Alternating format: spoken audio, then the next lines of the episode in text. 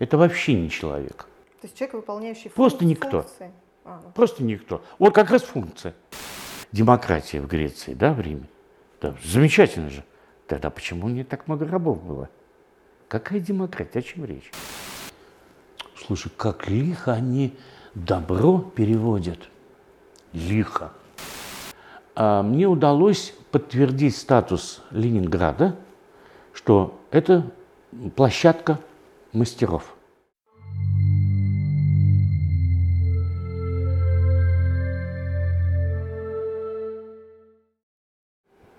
Здравствуйте, друзья!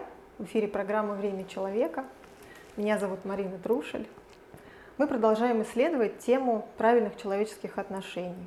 И сегодня у нас в гостях мастер международного уровня, основатель и шеф-инструктор школы единоборств ДАМО, скульптор и резчик миниатюр из кости и дерева Валерий Юрьевич Боровков. Здравствуйте, Валерий Юрьевич. Здравствуйте. Мне очень радостно приветствовать вас, видеть вас среди гостей студии «Синтез». Традиционный вопрос, с которого хотелось бы начать нашу беседу. Что такое правильные человеческие отношения с вашей точки зрения? Как вы определяете это понятие для себя? Ну, мы как раз с женой общались, и я запутался вообще, что такое правильные человеческие отношения, из чего они состоят. Потому что только по прошествии большого времени можно сказать, правильные они были или нет. Все остальное, наверное, это уже программирование. Либо подхалимство, либо угнетение, либо лакейство. А общение на равных – это, наверное, самое ценное. Поэтому межличностные отношения, они очень хорошо складываются вообще сами по себе, когда люди заняты ну, каким-то одним делом. Нет, не просто землю копает, деревья сажает. Это тоже одно дело. Просто это может быть в одном конце огорода, а это в другом. Все равно какое-то одно дело. А когда без помощи партнера э, ты не можешь сделать, например, нужно вот опять же, посадил дерево, привязать палочку, надо подержать ее, чтобы это сделать ровно, потому что у нас всего две руки. Это уже контакт это уже отношения какие-то. И вот это взаимопонимание, э, ну, не всегда есть на этом уровне. Ты захотел привязать одну веревочку, а надо три. Тебе твой партнер говорит, зачем три? Можно еще одну, и все. И тут наступает диалог. Вот Согласен? Тут начинаются отношения. Да, да, да, совершенно. Но есть же более сложные вещи. Э, знаете, как вот человек, родитель четко знает, что нужно его ребенку. Отлично. Но я вижу, что этот ребенок, ну, во-первых, он еще не дорос. Не потому, что он маленький, а потому что на каждом возрастном этапе включаются те или иные э, клетки мозга, Центры. соответственно, мышечные ткани. И нужно изначально заложить в него то, что абсолютно правильное. А что значит правильное? Огонь горит, ветер дует, вода течет. По-другому не будет. Так и тут. То есть заложить и терпеливо, поэтому я отказался от многих э, техник, которые занимают просто время и ничего не дают. Ну, проверил многими десятилетиями. Дать нужно именно то, что заложено в человеке. Костный аппарат, суставы, сухожильные ткани, мышечные, потом все остальное, кровоподтоки. И отсюда уже складывается мышление. Но мышление это же школа, родители – ты воспитываешь там, помогаешь ему два раза в неделю. И вот много-много друзья у него. Самокат. Хорошая штука. Хорошая. А зачем он нужен? Освоить. Зачем? Движение. А что потом? Для удовольствия. Мальчик катается, ему 8 лет. Будет он ростом с папу 2-4, 2 метра 4 сантиметра. А у него позвоночник. У него позвоночник будет крепнуть только к 20 годам. А сейчас он травмировался. И все сомнительное удовольствие. То есть даже развлекушки, они должны быть на пользу. Их очень много, себя не Ну, нужно С умом ограничивать. просто подходить. А у них нет ума, и у родителей тоже. Как быть? Валерий Юрьевич, хотела вот спросить, давайте поподробнее для наших зрителей раскроем. А, В школе единоборств есть понятие ученик, а, есть понятие инструктор, учитель, а, есть еще такое понятие тренер. Это разные? Ну, конечно, Каковы разные. отношения? Как выстраиваются Тренер. отношения? Ну, это современное слово, это в принципе, вот как я для Оно себя, больше как это вообще да? тренажер. Мгм. Это вообще не человек. То есть человек, выполняющий Просто функ- никто. функции. А, ну, Просто никто. Вот как раз функция. мгм. Самое высокое слово для меня – это инструктор. Учитель все-таки это нечто божественное. Что такое инструктор? Это человек, который за счет своего опыта, знаний, общения, потому что его должен вести более старший, вот его уже должен вести Наставник, у- да? наставник, э, да, а потом уже учитель. То есть есть табель о рангах, кто есть кто иерархия. девять твердынь так называемые. Вот. Он помогает человеку избавиться от ошибок, воспитаннику, ученику, избавиться от ошибок, чтобы выполнить то или иное действие. Почему инструктор? Человек изначально может все, мозг не может. Значит, нужно мозг настроить. Но если ты что-то не так сделал с мозгом, вот что-то не так, у него будет загублена вся жизнь. В этом случае ты должен там будешь отвечать. Равняйся на меня, ну, наверное, во мне этого не было. А мальчишки, которым я преподавал давно, они, наверное, пытались быть мною. Уже потом я сообразил, явно сообразил, что они мною не могут быть. Не потому что я там какой-то. Нет, я такой же, как и они. Просто мне удалось стать самим собой. И моя задача, чтобы они стали самими собой. Это очень сложно. Потому что хочется быть Подражать. тому, да, кто да, лучше. я в моей системе. Ну, а на самом деле э, вот это твое я, оно будет, если будет, признано гораздо позже. Может быть, даже не при жизни. И слава Богу. Когда ты начинаешь работать, твоя задача увидеть, э, что он делает не так. Там мгновение. Вот это мгновение может все изменить. То есть лет, наверное, 25 назад, прежде чем подпрыгивать с молодежью, ну, что-то делать, там, это, одно дело показать один раз, показал, все, запоминайте это мгновение. Их задача запомнить сердцем. А другое дело, когда вместе с ними подпрыгивать. Я вдруг понял, я любуюсь собой. Какой я замечательный. А моя задача, они пришли, чтобы я не любовался ими, это в конце, а помог им избавиться от ошибок. И только сидя, я могу увидеть эти ошибки. Человек приходит, приходит научиться, но он не всегда готов учиться. Или он не готов, чтобы его учил тот, э, кто ему не понравился. Есть внешнее такое впечатление, что единоборство – это о столкновении двух противников, да? но это же не только про это. Это вообще не про это. Это вообще не про это. Это, это внешняя сторона. Это вообще не но- про это. Можно пыльным мешком из-за угла ударить. Мгм. И, и- и это тоже можно отнести к единоборствам. Что такое едино? Едино – это один. Один на один. Нет, едино, один. Едино. Вообще один. Мгм. Никакого отношения к спаррингу или к противостоянию не имеет. Противоборство – да. Мгм. Да, вот против, даже Против. само слово единоборство. Совершенно верно. Поэтому, когда говорят э, про футбол, вот они вступили в единоборство, комментатор принципиально не понимает, о чем идет речь. А в чем суть единоборств? В чем вот сама философия, само зерно, если О! об этом поговорить? О! Э, Чем отличается, э, на ваш взгляд, ученик от учителя? У ученика всегда есть вопросы. а у учителя есть ответы.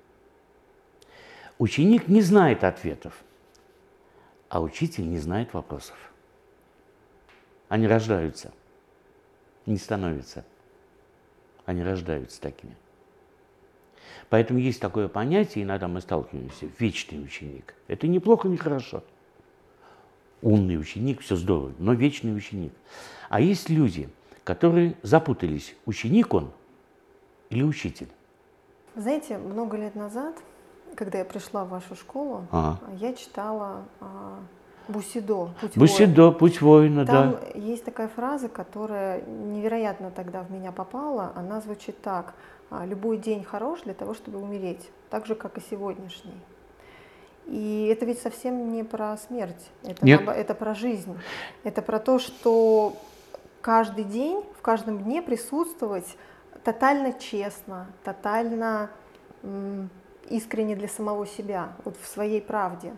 Почему нужен какой-то фактор, вот внешний, не знаю, там смерть, болезнь mm-hmm. или что-то такое, конфликт какой-то для того, чтобы люди проживали свою жизнь искренне и честно. Вот вы просто сейчас сказали про то, что нужно льстить, как-то приспосабливаться. Если бы человек знал, что завтра его не станет, вряд ли он стал бы это делать. Он был бы да. откровенным. Да. Почему так?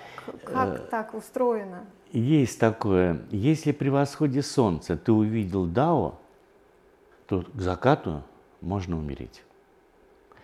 Это как раз и есть прожить один день не для того, чтобы жить, а для того, чтобы довести то, что ты начал в предыдущем днем, до совершенства. Но ты можешь не успеть. Но этап к совершенствованию чего-то ты пройдешь.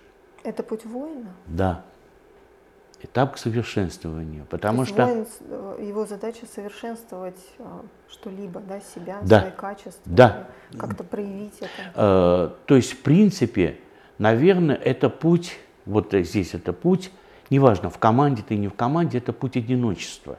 Угу. Но не совсем одиночества, а путь очень высокого сосредоточения. Поэтому как вот, едешь в машине, работает радио. Что оно так громко работает? А я не слышу его. Оно просто работает. Но бывает такое, что там какая-то фраза или еще что-то, и от дороги вроде как не отвлекся, но ушами услышал эту фразу среди многочасовой дороги или беседы какой-то. Одна фраза всего. Так же, как любая книжка, чем она ценна? Какой-то одной мысли.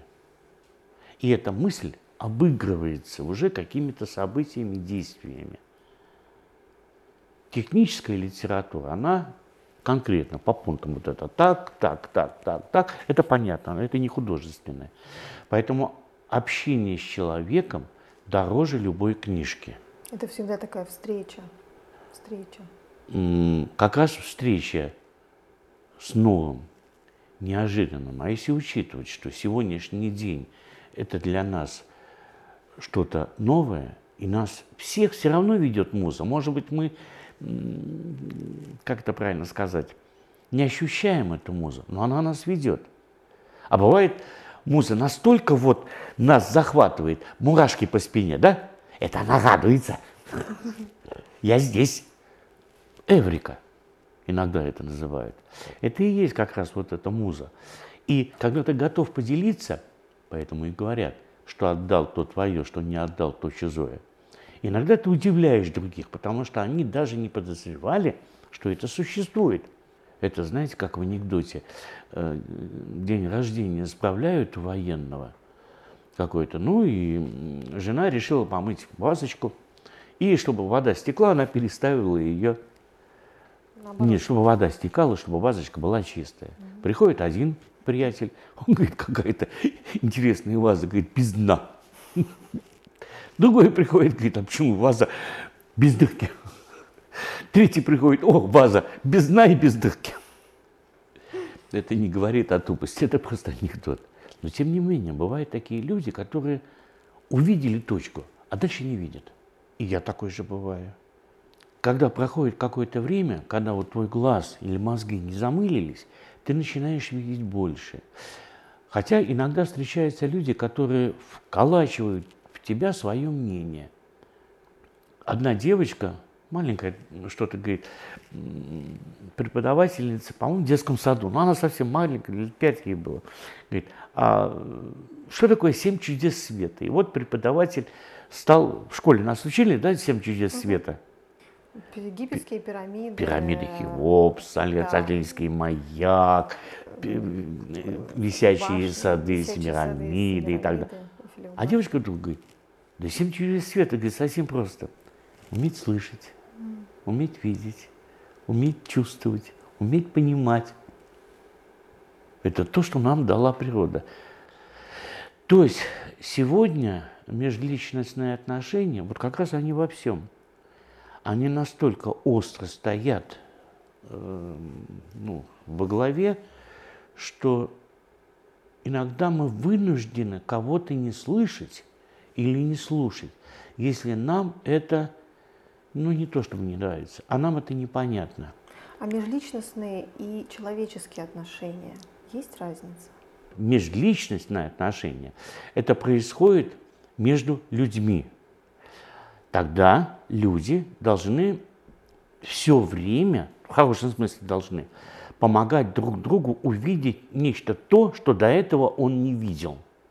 Иначе зачем общение? Все остальное тогда превращается просто в болтовню.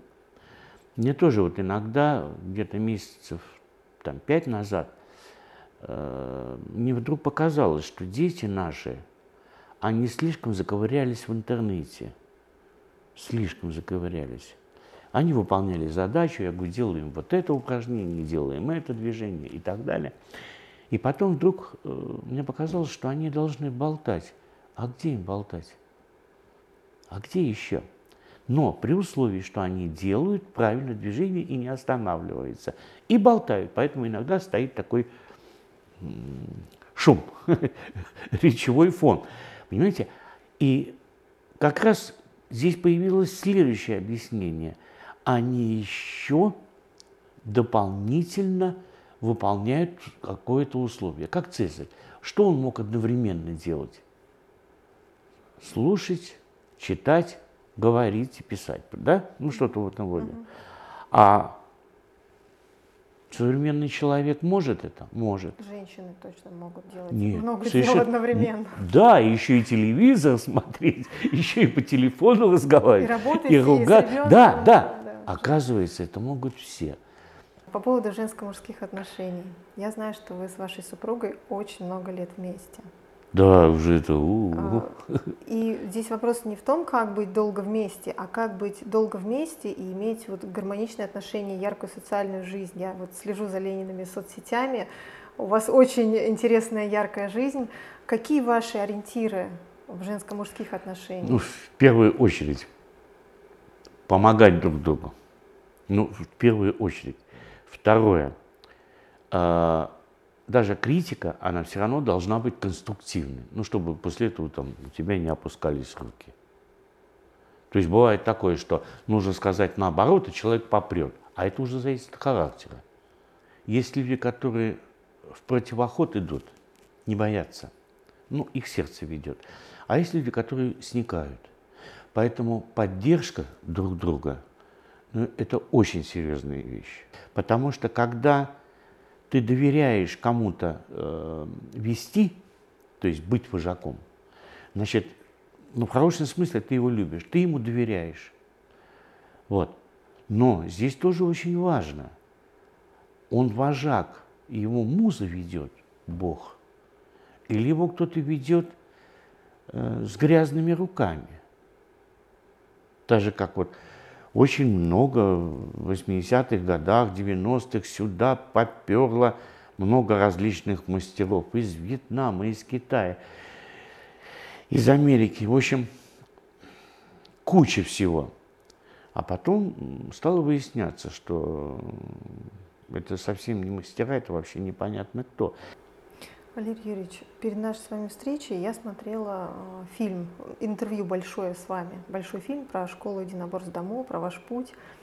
И ваша супруга Елена оставила комментарий.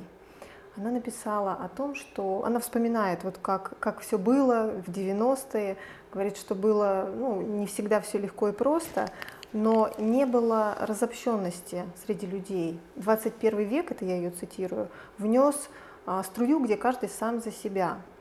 Вот как вы сейчас ощущаете? Меняется ситуация или снова есть некая разобщенность? Да? Вот школа единоборств, ваша ДАМО, да, она была как такой оазис как раз-таки вот такой человечности, душевности. Я тоже помню это ощущение, угу. когда я пришла, вот другое слово не могу подобрать, было очень душевно, было по-человечески просто и душевно. Угу. Вот как вы ощущаете сейчас? Меняется что-то или вот каждый сам за себя? Есть какая-то новый виток вот этой снова общности? Вопрос, э, он исторический, очень сложный. Первое. А мы все были совсем не ориентированы на монетизацию. Совсем.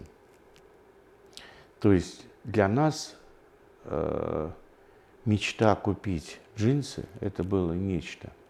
Но джинсы не продавались, поэтому появились валютчики и все остальное. Э, в 90-е годы, вот тогда в перестройку, очень много менялось. Очень много менялось. И вот эта тенденция к тому, что деньги могут появиться, она, ну, наверное, общество увлекла очень здорово очень здорово. Но кто-то остался на этом, а кто-то на этом и сгинул. Единоборство, философия единоборств помогает человеку не потерять вот эти внутренние ориентиры. Вот э, опять же интервью с вами смотрела, вы сказали, что у вас был в свое время выбор стать чемпионом или стать учителем. Вы выбрали второе. Угу. Это сложнее путь. Или... Ну, там же сказали умные люди, э, на сложном пути нет конкурентов. Вы выбрали передавать знания, раскрывать эти знания в других людях. Не, ну да? здесь я слукавил, не только вот, не только передавать. Еще я выбрал путь, где ко мне должны прийти новые знания, если я буду все правильно делать. Потому что что я могу передать, если у меня нет поступлений? Ну, безусловно. Ну вот, как раз я выбрал путь. А спорт – это победа над таким же, как ты сейчас. Китайский мудрец сказал, самый лучший бой тот, который не состоялся. Но он почему не состоялся? Первое. Э, один из партнеров, один из партнеров понял, что он проиграет. А другой понял, что он выиграет, но с очень большими потерями. А стоит ли игра свечи? Дальше, следующий вариант. Они поняли, что э, они могут оба проиграть, но оба выиграть не могут. Есть ли смысл воевать? Третий вариант. Они поняли, что если они уничтожат друг друга, мало кто сможет передать будущим поколениям те знания и те техники, которых они достигли. То есть они своей, своим исчезновением лишают свой, свой народ, своих учеников тех знаний, которые они получили от Создателя. И тут уже появляется другой вопрос. А за что воевать? Обычно воюют как? Для того, чтобы кто-то захотел из своего оппонента сделать слугу. Не потому, что там какие-то деньги. Деньги – это как раз и есть. Ты хозяин, ты раб. Это же как демократия в Греции, да, в Риме. Да, замечательно же. Тогда почему не так много рабов было? Какая демократия? О чем речь? Демократия, она с демонизмом больше связана. Ну, мне вот по ощущениям. Ну вот если даже взять меня, я не вступил ни в одну из федераций или конфедераций. Потому что, как правило, во главе федерации стоит бездарь. Умный человек там не будет стоять. Ему некогда, он занимается делом, он ищет настоящее в будущем. А бездарю лишь бы хорошо жить и купить Бентли меня не трогали. То есть я как бы отдельная ветка.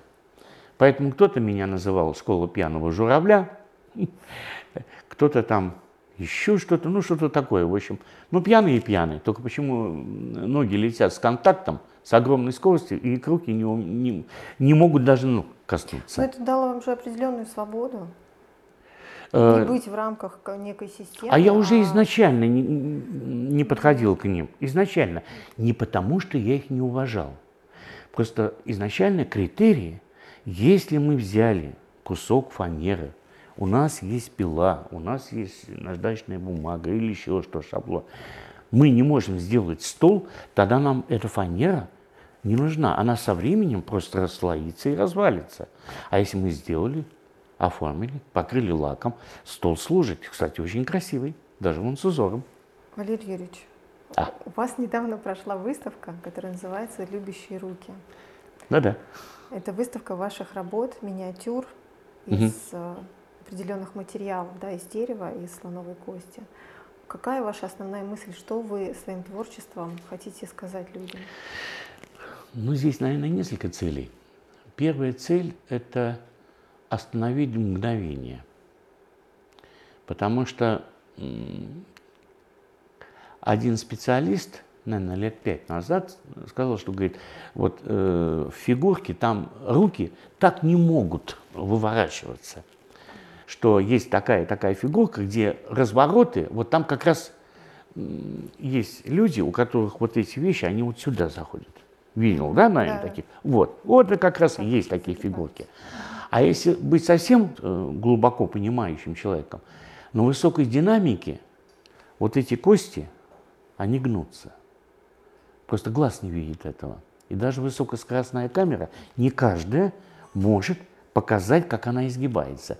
И когда она изгибается, она не может ломаться. Она ломается тогда, когда она неправильно спружинила обратно. Вот дерево. Э, его можно э, резать, вырезать на нем почти, только в одну сторону. Либо против шерсти мы не пойдет, мы будем, будем ворситься, либо поперек. Все равно мы не получим, мы получим Э, как огород, такие грядки. Мы, наша задача по волокнам резать, а по волокнам не всегда э, удобно. Когда ты начинаешь понимать сам материал, есть дорогой материал, есть дешевый материал. Конечно, с дорогим материалом э, легче справляться. Он крепче, он плотнее, он не имеет пор. Потому что вот как-то вот я смотрел в интернете – стеллажи и там бивни. Э, мамонты лежат очень много, и вот э, тут сидит мастер, а здесь сидят подмастерья, и вот они вот этих лошадок делают. Слушай, как лихо они добро переводят. Лихо. Я все-таки прибегнул к образу, э, к одному фехтовальщику, которого признали через три века спустя его смерти – Э, что он существовал как-то вот так. Вот это Миямото Мусаси. Почему именно так? Как раз, наверное, я пытаюсь найти, а, чем это мастерство отличалось от мастерства наших дружинников. Как раз если вернуться к предыдущему, общество единоборцев меня не приняло. То есть не признать они не могли.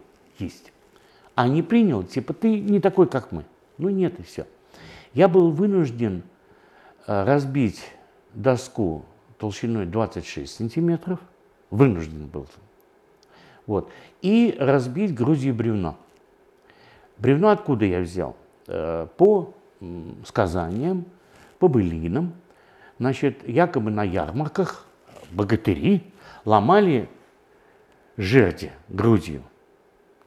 Тогда начал ковыряться, а что такое жерть? Это ствол дерева, высохший, значит, в основании, он, как правило, 3-4 метра длиной. Вот в основании здесь, в зависимости от дерева, здесь порядка 6 на одном конце, на другом конце порядка 8. То есть оно слегка заходит. И когда люди держат, ты разбегаешься, ты его бьешь. И начал пробовать э, а как это правильно сделать? Что нужно сделать для того, чтобы все-таки не помереть на этом бревне? Это как раз вот все к вырезанию, все к этому. Когда там выступление было большое в юбилейном, там американцы были, китайцы, японцы, вьетнамцы, в общем, кого только не было. было. И я был вынужден разбить вот это бревно, но оно не, не бревно. Бревно это, во-первых, нужно станок удержать. Во-вторых, у меня не такая большая масса при моем росте. Вот, значит, мы взяли э, три доски длиной 6 метров и э, сечением 6 сантиметров на 12. И когда я поставил две, один из воспитанников подошел, говорит, Валера, а может, разбей одну. Вот здесь я как раз с этого моста прыгать нельзя. Я говорю, ставь третью. И я прошел их. То есть на тот момент поставил точку для гостей. Кто вы, кто мы. То есть таким образом а, мне удалось подтвердить статус Ленинграда, что это площадка мастеров. Хотя они меня не приняли. Но не приняли, ладно, бог с ним. Вы сами потом с этим разбирайтесь. По, статус. И уже на долгие лет, наверное, 15 сюда больше никто не приезжал с учениями. Фигурки – это один из векторов э, возможностей человека, который позволит ему увидеть, кто он на самом деле и что может. А если учитывать, что он может очень многое, здесь ему в помощь, помощь вот муза. Благодарю за содержательную беседу. У нас есть а, такая традиция, вы можете нашим зрителям а, сказать пожелания вот в эту камеру. Ну, в данном случае я скажу как единоборец. Если вы хотите получить настоящие знания, нужно выбирать инструктора, преподавателя, учителя сердцем. Не тем, что он говорит, а сердцем. Тогда вы э, будете делать и в сегодняшнем возрасте, и через 30 лет одинаково серьезные и качественные движения. Если вы поведетесь на легкость, вот еще чего-то, Э, через 10 лет, 8 у вас наступит разочарование, и в результате вы так и не поймете, наверное, зачем вы пошли по этой тропинке. Ну тогда проще сесть на самокат и поехать. А там простяно все плесенью. Спасибо большое. И вам тоже большое спасибо. спасибо.